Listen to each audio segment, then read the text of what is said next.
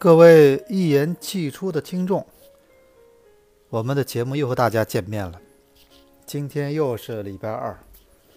我已经从这个意大利啊结束了这次八天的旅行，已经回到了上海。今天是星期二，然后我是上个礼拜五从意大利回到了上海。呃，这一趟啊，确实也是非常赶，差不多。呃，我算了一下，从那个之前的三十号出发到上礼拜五回来，呃，在意大利呢看了一场球，然后去了大概几个城市，我可以给大家算一下啊。先到了第一站是米兰，是我当年那个丢包的一个伤心地啊，滑铁卢，这个米兰啊。然后接下来米兰去了都灵，然后完了从都灵去了，呃，都灵又去了维罗纳。然后从维罗纳呢，又去了这个维罗纳的下一站，我看是哪里啊？佛罗伦萨。然后从佛罗伦萨呢，又去了威尼斯。好像先到威尼斯，也不先哦，先到威尼斯，然后再到佛罗伦萨，然后从佛罗伦萨到罗马，最终呢，在罗马呢，呃，飞回到北京，然后在北京呢转了一次机，然后回到上海。确实啊，那比较赶，因为意大利呢这个国家呢，它它不是一个。就说特别小的国家啊，因为呢，你要想玩的话，比如说米兰和都灵是在这个北边，意大利的北方啊，然后靠近阿尔卑斯山的地方。然后呢，你罗马是在意大利的中间，而威尼斯呢又是在意大利的北边的靠近右边的地方，所以这个来回还是要走这么几次的。呃，其实还是有些地方没去，你比如说这个咱们说这个比较著名的比萨斜塔啊。本来还是蛮想去的，后来也没有时间了，也不能去。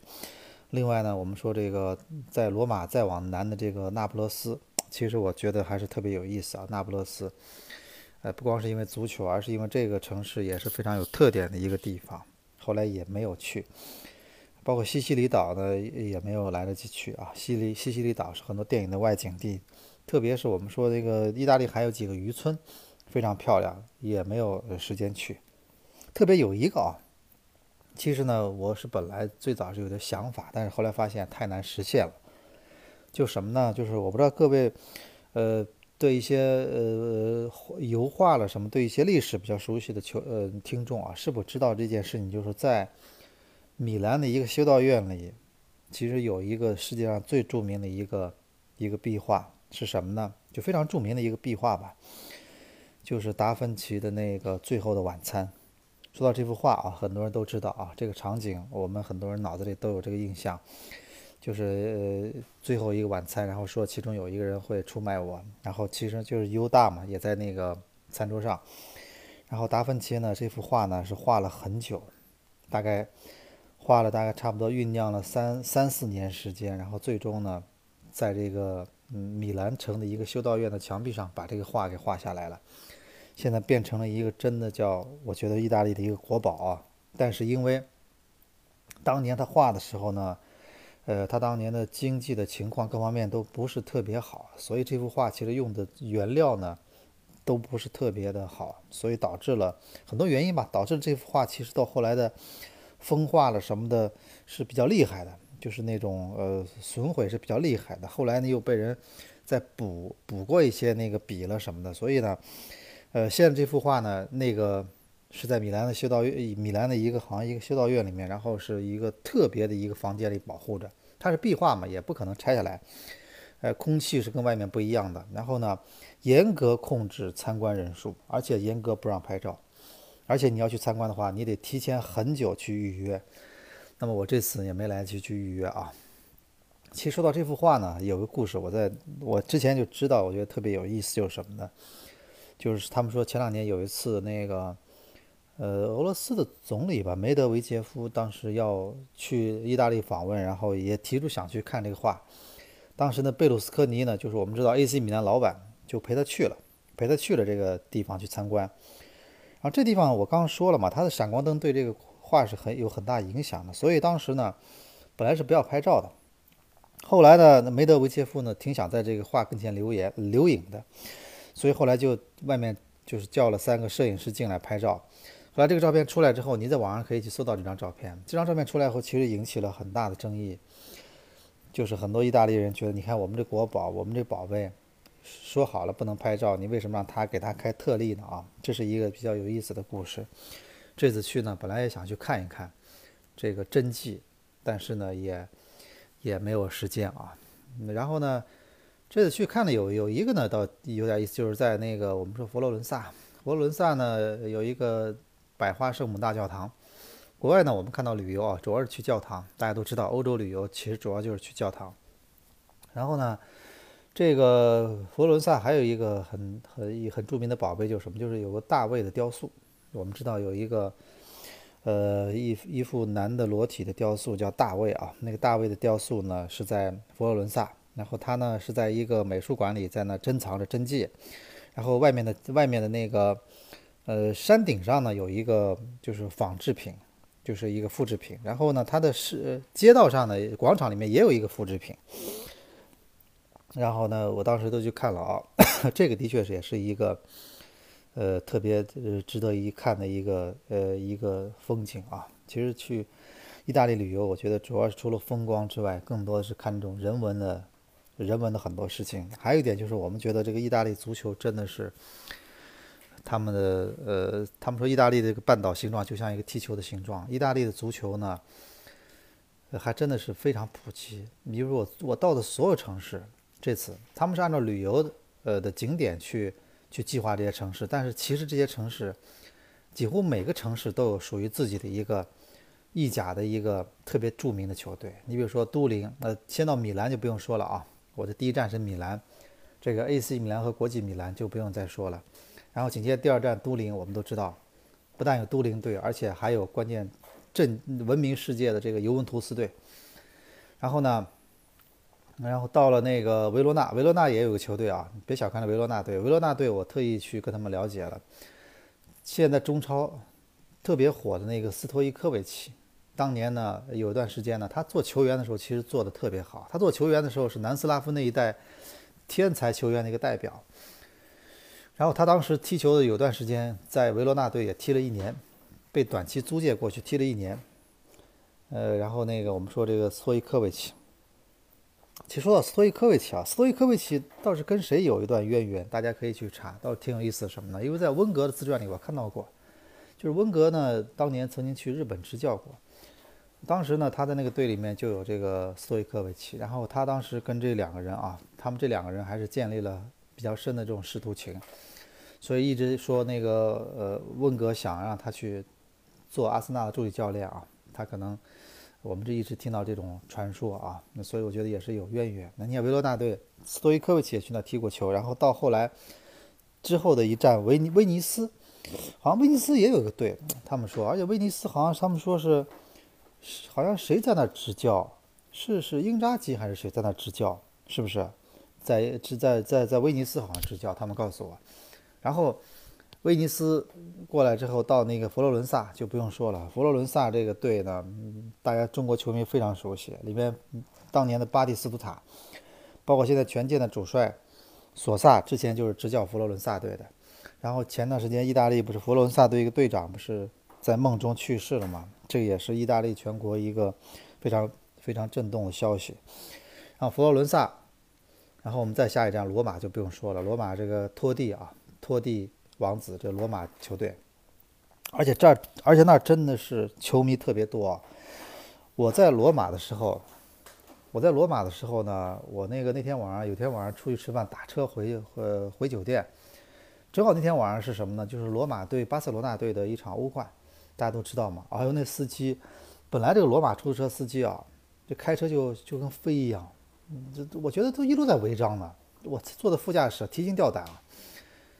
很多地方都在违章，然后呢，司机开得很疯狂，然后那个，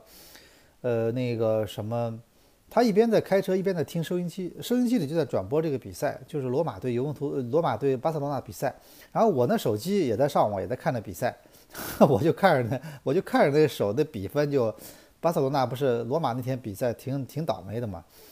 左一个乌龙球，右个乌龙球，然后叮了咣啷输了好几个。就在我车上当时发生的事情，我当时想，我说这司机不要心情，他当时真的情绪感觉很很不好的。我说你不要把这个发泄到开车上啊，呃，反正后来还是还是挺好嘛。那他们还是比较有分寸的嘛。就像当年我跟大家说过嘛，那个，呃，今年又是世界杯，二零一四年世界杯的时候呢，我不是在巴西嘛，呃，最后半决赛的时候，四分之一的时候我去了巴西，然后呢看了几场球，其中那个我们都知道，德国队和东道主巴西的那场比赛大比分嘛。那天晚上我们在巴西，我们是很紧张的。因为巴西呢，一开始去之前就听说这个国家骚乱了，什么乱七八糟了。那天晚上输了这么大个比分之后，我们当时在酒店都不敢出门的，就觉得要出去要要要国家这个国家要骚乱了，这个国家要一要到到了极限了，要胡来了。后来发现一点事儿都没有，就是第二天巴西的我们遇到的什么商店什么，他们就告诉我，你别给我踢足球就行了，该该干什么干什么。大家都是文明社会的嘛。对吧？所以我觉得足球这件事情呢，也是特别有意思啊。在意大利，我觉得这个每个地方都能让你觉得找到足球的影子。呃，另外呢，确实我觉得这个国家足球气氛真的很浓。我们不是在那个在都灵去看尤文图斯的比赛的时候住那酒店，然后我在酒店楼下就看到一个接待处啊，是 AC 米兰的青训的一个什么一个接待，我还特意拍张照片，他们的青训的接待，啊，看到他们很多青训的球员和教练。呃，的确啊，他们这个，而且外面我们酒店外面就是就是那种就是那种小的球场，然后很多孩子或什么就在那踢球，所以这个啊，咱们这个确实这种文化是不一样的，人的压力各方面生活情况是不一样的。包括我在那儿，在那儿的中餐馆碰到一些中国人，包括有上海的，他们也跟我聊天说，说这儿的人呢，就说怎么说呢？啥，他也是他也会努力工作，但是他呢比较想得开。他呢觉得工作之余嘛，我还是要去生活，要该怎么样怎么样。我不会说所有东西都放在工作上，我那个变得把自己变得很急功近利。我觉得他们心态确实还比较好。说意大利啊，欧洲很多国家呢，现在发展的比较比较困难，也是因为他们习惯了这种比较悠哉悠哉的生活，就习惯了这种福利很好的这种这种制度，所以一旦呢要他们自己去要去。好好去再做点什么创新或者什么的努力的话，他们可能就觉得动力不足，这也是一个，呃，一个现实啊，没有办法的现实，哎，所以我觉得意大利呢，这是第一个第一个感想。呃，第二个我觉得怎咱们怎么说，就是说现在的确我感觉这个中国，呃，这两年发展的话啊，我感觉这个咱们这个经济的确发展，但是环境真的是蛮受影响的。到我们的意大利的时候，每天啊，哪怕不管下雨天也好，或者怎么怎么也好，总的来说天气是空气。每天早上出去，觉得坐车或者外面就觉得空气还是非常不错的。然后呃，喝的水了，吃的食物了，让他们觉得都不错。所以我觉得咱们咱们国家现在这感觉，这个为了发展经济呢，的确，你看当时我们在意意大利时候，看国内动不动就是重度雾霾，或者说这个外面这个。这种环境，的确呢，我觉得咱们现在这环境啊，呃，是一个蛮大的问题。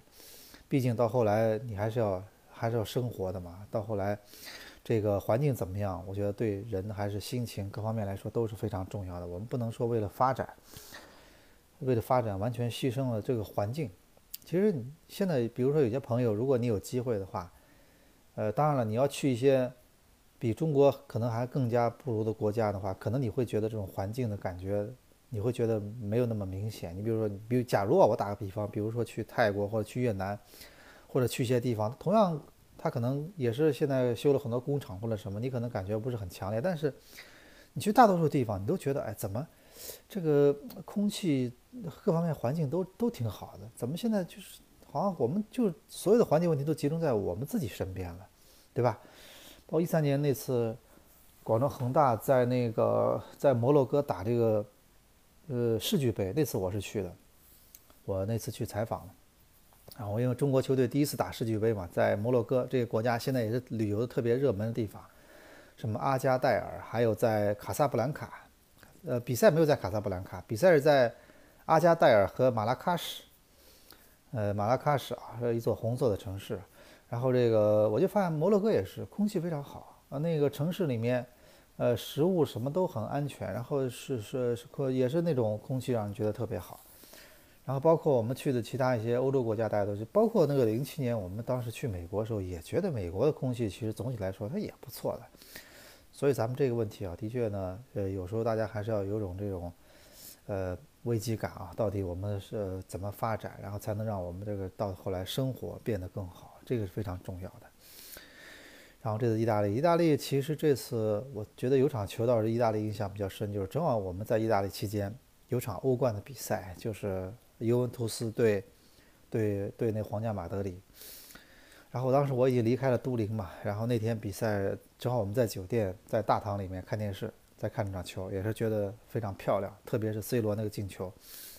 呃，C 罗的进球啊，那个打了一脚那么漂亮的进球倒钩，然后后来，呃，也是有一个话题大家都在聊，就是这个对手的球迷给他鼓掌，就是尤文图斯的球迷。其实我在我采访这么多年的呃中国的呃中超联赛啊，包括以前甲乙联赛。对手呢？我在我印象中，对手给申花队的球员，包括给上海的球员呢，就是呃，就是来自对手的这种鼓掌，他不是没有过。我一记忆中最深的就有过一次什么呢？就是说在中超联赛的时代啊，就是那年德罗巴，那是我应该是经历的在中超时代比较少的一次，就是那而且是在哪里？你们都想不到，是在广州恒大的主场，这是在那年的中超的。卫冕冠军的主场，因为二零一应该是一二一二赛季，他已经是已经拿过中超冠军了。二零一一年他们是中超冠军嘛，二零一零年打中甲，然后二零一一年第一个中超赛季就拿了冠军。当时主教练里皮，是我们在那个广州打客场。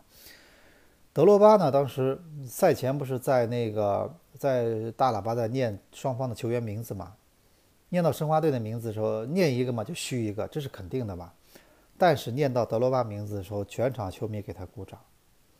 因为毕竟呢，我觉得就是大家都是球迷嘛，也都明白一件事情，那是二零一零一二年的，我记得那是二零一二年的，应该是七八月份吧，就是在奥运会期间，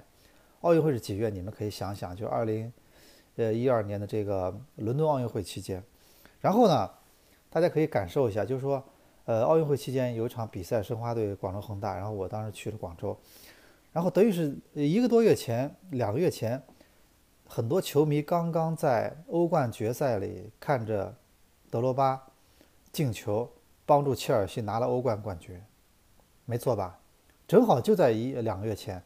他们电视机跟前很震撼的看到德罗巴，呃，做了欧冠的 MVP，然后拿了冠军。然后两个月后，他到他出现在天河体育场。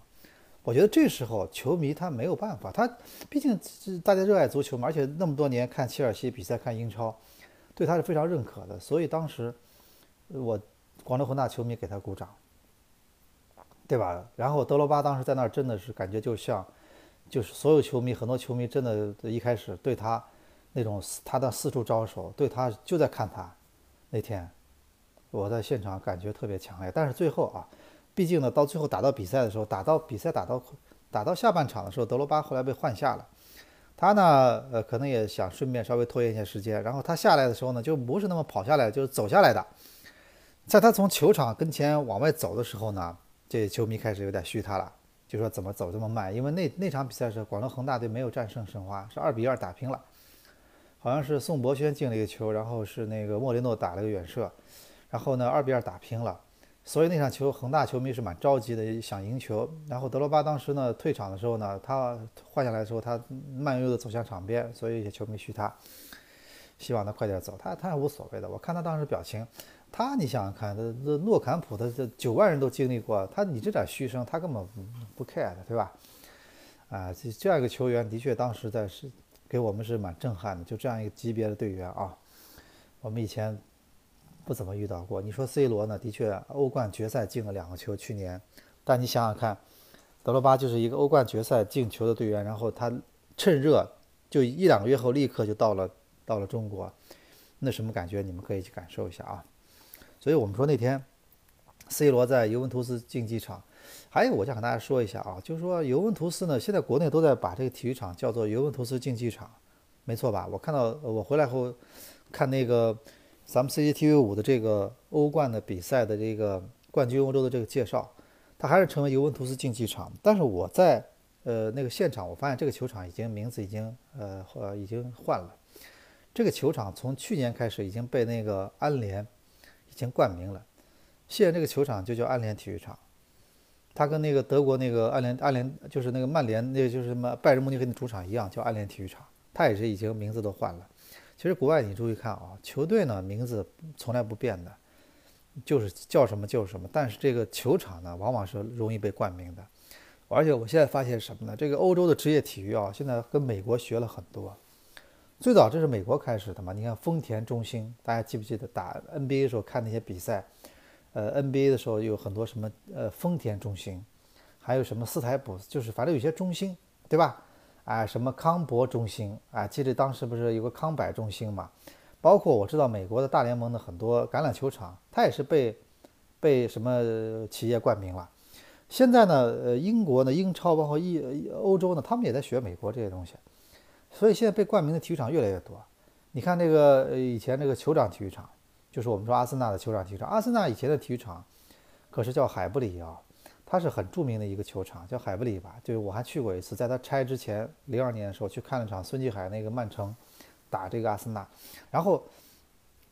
啊，那个他现在的体育场叫酋长体育场，也被冠名了。呃，然后那个什么。呃，我觉得那个什么伊蒂哈德，是就是我们说的曼城的体育场，也是伊蒂哈德，也是被冠名了，也算是被冠名了吧。然后那个包括呃马竞，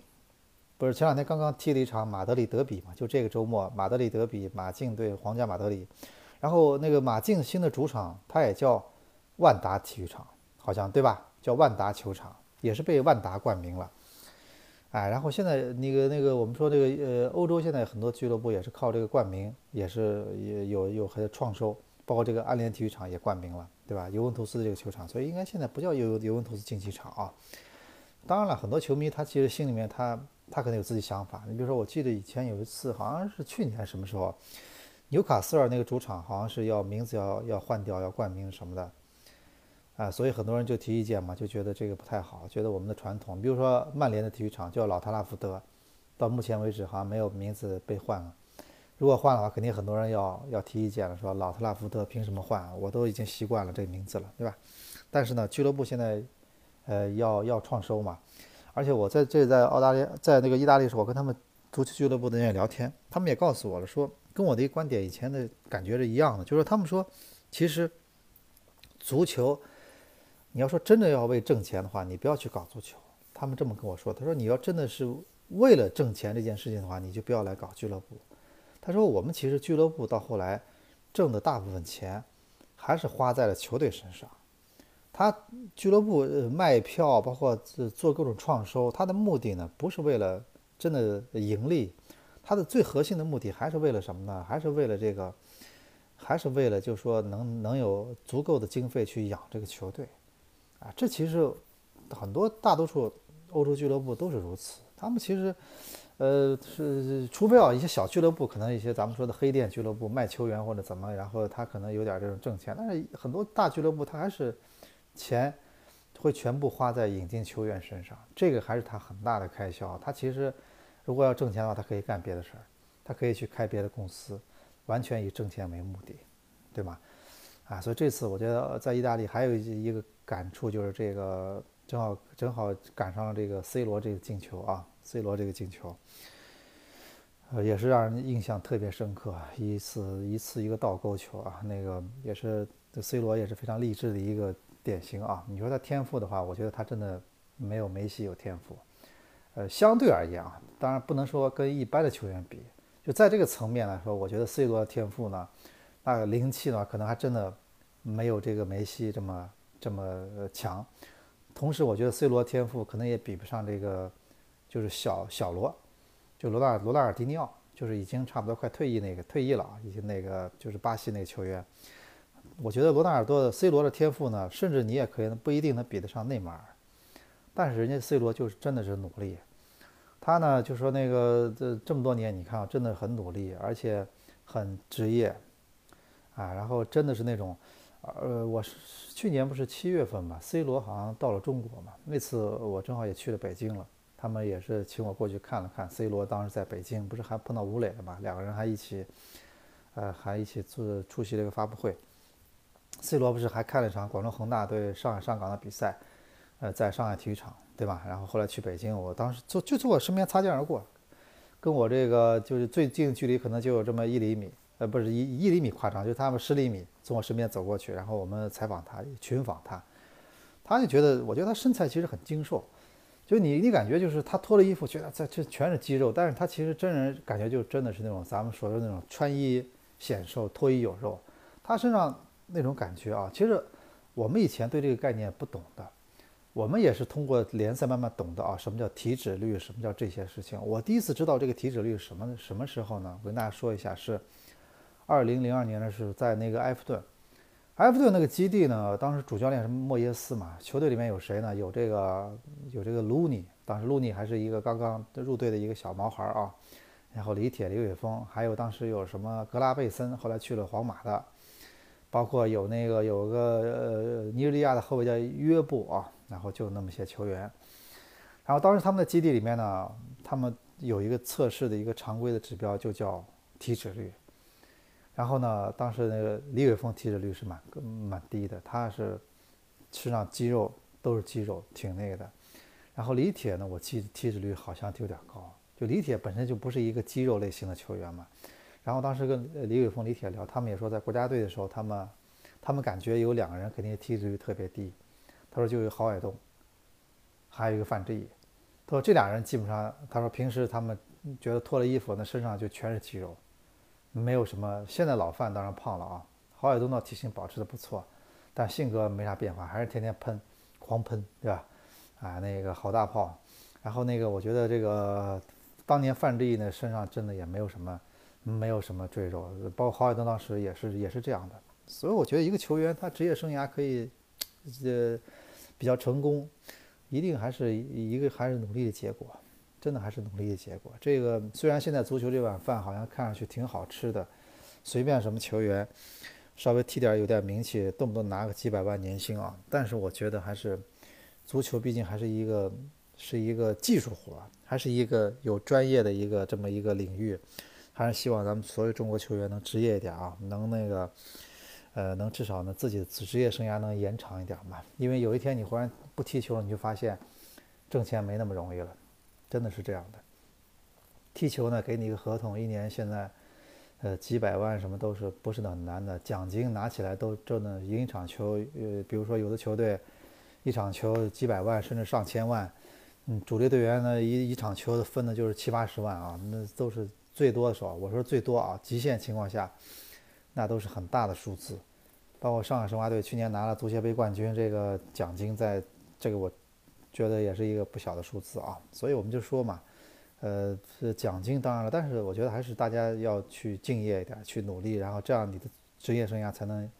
才能比较延长，然后你才能更多拿到这么大合同，你才能在你的将来的挂靴之后啊，你的生活可以没有什么压力，到后面你可以后半生可以比较轻松一点啊。所以是这样的，然后那个，呃，这次意大利啊，意大利回来之后，发现国内足球还是蛮热，呃，蛮热门的，很多事情持续在发生。比如说上个周末，我们看到这个联赛还是非常热闹的，呃，然后现在的前三名球队是五连胜的上海上港和这个四连胜的广州恒大，以及三连胜的。上海申花，他现在和北京国安是同分，然后北京国安是小分，可能占优势，所以北京国安排第三，申花排第四。然后这个周末呢，有场球也特别有意思啊，这样这个周末呢，这几个球队呢，广州恒大将在上海挑战申花，然后那个上海上港在主场对华夏幸福，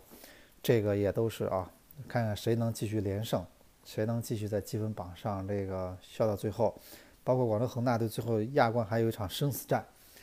这个卡纳瓦罗，我觉得啊，卡纳瓦罗每次回到恒大的时候，好像感觉，我总觉得这个也是随便直觉啊，我觉得恒大呢，是不是跟这个卡纳瓦罗的八字不合？我每次感觉这个和卡纳瓦罗在权健啊，这去年带的是是顺风顺水，但是回到恒大，你感觉你看现在这个，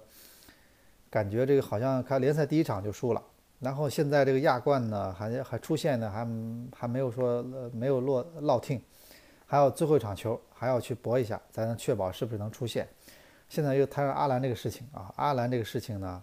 我们虽然不太清楚最后的处罚还没有公布，到目前还没有公布啊。然后呢，我估计就这几天了，可能会公布了，到底会怎么罚？到底是停赛几场？我我们现在还不知道。那然后那个估计这两天就要公布了啊。然后又是一个主力球员，一又要又要可能要停赛，那个外援，对吧？所以我觉得这个卡纳瓦罗。好，今天呢，我们又看到忽然有一个下午预备队预备队联赛。本身大家觉得预备队联赛呢是真的是一个不是那么一个出新闻的地方，但今天出了一个蛮惊天动地的事情，而且正好现场有记者全给拍下来了，就是本方球员之间互相厮打。哎，这个呢，我是这样想的，呃，在以前国际比赛中，我们记得有一年零四年亚洲杯吧，是吧？好像伊朗队球员在场上面有过这类似的事情，但是本方球员在比赛中互相这么大的冲突，确实在。在足球场上并不多见，而且正好被全部拍下来。你要说真的，一一般的比赛没拍到算了，人家全部拍下来，那个样子神态真的让人觉得他不是开玩笑似的啊！是两句口诀。其实你说本方球员之间发生一点小小的争执，这个太太正常了，这个真的不叫事儿。这个我觉得都是真的不叫事儿。但是发生这么大的今天这么大的冲突，但我蛮佩服什么呢？这广州恒大队。俱乐部下午出的事儿，晚上八点多，我们吃完晚饭，恒大队的处罚就来了，而且真的还蛮重的。我觉得啊，很多人说什么给足协看的，我觉得也没有必要给足协看，只能说明这个企业呢，它内部的确有些东西，它是它是他是比较爱惜，他是比较爱惜自己羽毛的吧。我们我觉得这个比喻也未必贴切，就是说，他的确对自己这些东西，你损坏了我企业的形象，很多事情我可能，我认为啊。你损害了我的形象啊！我罚起来是绝不手软的。这个事情我觉得罚的真的蛮狠的。那那两个球员，不管你谁挑的事儿，谁先打谁的，他现在不管，他直接给你们来一个暂时就，呃，那个停赛三停，是全部停，而且只发这个广州最低工资，然后同时他们还不许租借，不许转会，对吧？什么时候结束没说，不知道。另外呢，那个教练组也也扣钱，我看扣的很明确，就是。百分之多少扣钱，然后呢，俱乐部的分管领导扣钱，然后俱乐部的一把手扣钱，从上扣到下，对吧？其实我这么说的，呃，那个咱们说个题外话啊，我其实一直觉得去年，比如上海上港，嗯，很多球迷在总结，为什么去年上海上港后来没拿冠军，包括亚冠，包括联赛，包括足协杯，其实有个很重要原因是什么？就是去年上半年出生发生了一些事情之后呢，不管这些事情。你你你怎么看这件事情？但是当时俱乐部，当时可能也是考虑到给主教练面子，包括也考虑到实行了主教练负责制，所以当时在这个问题上，还是没有立刻的做出一些，呃，就是一些呃就刹车式的处罚。如果当时，比如说呃当时那个类似的一些事情发生的时候，立刻就做一些处罚的话，那可能可能当时主教练也会有所抵触。可能不高兴，但是至少呢，他把队伍的这个风气啊，队伍的很多心态，在这个时候会有一个直接的干预，就不会再出现到后来去年下半段，全队整个心态在主教练的影响下，就大家都变得很浮躁了。这种状态，他是很难去拿这个冠军的，对吧？所以我们至少觉得广州恒大这次这个反应速度这么快，做出处罚呢，我相信还是，呃，还是有必要的，对吧？而且现在的处罚啊，咱们咱们这么说就是。现在的足球领域的处罚，还有是还有很多现在我们说的处罚，其实你又不可能把球员抓起来，你又不可能怎么怎么样。其实我觉得最有效的罚处罚方式，还真的就是罚，呃，经济经济的制裁，对吧？你再怎么有钱，你罚你几十万，你罚你怎么样？那你我觉得你肯定心里也不舒服。你像去年上海申花队有段时间不是热身赛不是跟别人发生冲突嘛？那个后来我们记者采访小柏白家俊，他也说了。说那个，我当时他他被罚了几十万嘛，然后他老婆气的几几天不跟他讲话，对吧？那其实你想想看，现在球员是待遇都比较好了，罚个几十万，工资都上几百万。但是你要知道，一般老百姓现在上海或者怎么样，他挣几十万，他需要花多少时间？你要你自己去感觉一下。在现在再怎么物价飞涨，房子再怎么贵，这几十万在上海，这还是可以干一些事情的，对吧？那你还可以买买多少包包，对吧？孩子买多少尿布，买多少奶粉，对不对？你可以那个出国旅旅游旅游几次，这个我觉得，那那一般的老百姓，上海老百姓还是比较实惠的，对吧？哎，我的我觉得肯定是会觉得算这个账的嘛。所以我觉得经济制裁呢，其实还是还是会有用的。虽然说那个人的性格最终还要靠自己去自己去改变，但是这个还是有用的，是吧？所以我觉得咱们你看就这么一个星期这么多事情啊，特别是今天又出来这么一件呃让人瞠目结舌的事情，本队的球员之间在一个在一个比赛中这样去打啊，然后中国足球永远都是不缺类似各种各样这种类似的话题啊。呃，我们也是希望以后那个咱们多能讨论一些足球中间的一些纯。技战术的好看的东西，而不是过多的去讨论这些让人觉得挺少见的这种新闻啊，像今天这样的事情，反正，呃，好在现在反正很快做出处罚嘛，也也就现在告一段落了，也没有什么好太去太太多引申的。其实你要说训练场上本方球员发生冲突，这个屡见不鲜。我下次有机会啊，有机会的话跟大家讲一次这个训练场上的这种这种本方球员之间的这种这种冲突。我知道太多，而且很多俱乐部，他也是内部都处理掉了，也而且我以我经常我以前跟队的时候亲眼见过一些这种事情，对吧？在训练场上一下都是大老爷们儿，然后都要面子啊，啪一下对上火了，然后就开始，这个我都亲眼见过啊。这个当然比赛中这样，而且这么难看，这这么激烈，裁判当时估计也傻了嘛。裁判当时也想，你们两个算什么意思，对吧？你们俩到底啥意思？裁判当时给了一个红牌，好像给了一个黄牌。很多人说什么裁判给两张红牌，好像不是的，裁判是给了一个红牌，一个黄牌。然后黄牌那球员呢，后来被自己被换下去了，对吧？啊，裁判说，你看你你你那个，就算你打自己打的是自己队友，那我也得管，对吧？我也得管。任何事情，足球毕竟还是一个，我们说了，还是一个，它还是一个有规则的运动嘛，对吧？它还是一个文明人的游戏。虽然它再怎么地身体接触啊，但是我觉得这点还是大家都是很清楚的。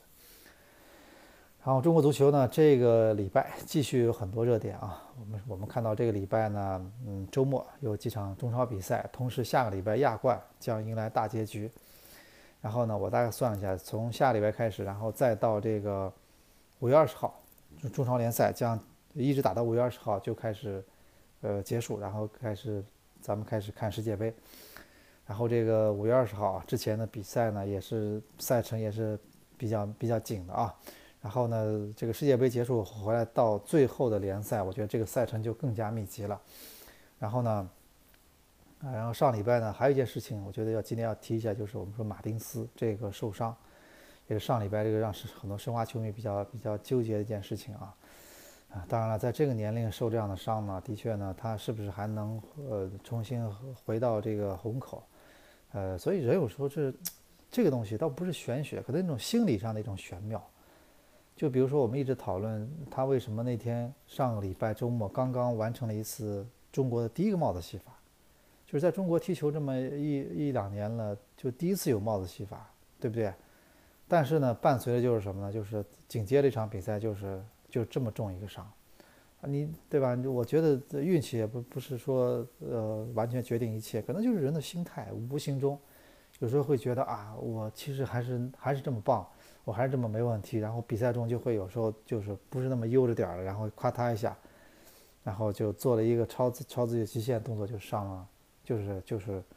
就让自己受了个重伤。其实很多时候都是这样，人生呢很多时候，有一次我跟一个球员聊天，他跟我讲他炒股票的经历。就是他的以以前的一个股票，他他以前最早的炒一个股票，好像招是好像哪个什么一个股票，他做的特别好，然后那股票他当时买了就没卖过，然后到后来卖的时候翻了大概三四倍，就一个股票，然后全部挣了好多钱。然后他呢，第二次他还是，就人在这种时候会自信嘛，就有时候就是，这就有时候跟球员是相通的。就他会，他会让你特别自信，你觉得啊，我现在直觉是特别准的，我是顺风顺水的，然后我就再再来一把，再玩更大的，好了，这一下就，就就没没能像之前那么运气好了，就把之前所有赢的钱全部输出去了，对吧？啊，有时候很多时候是这样的。咱们说这个啊，呃，这个足球场其实我们也看球的时候，我们有时候在看球，更多的是我们是在看这种人生百态。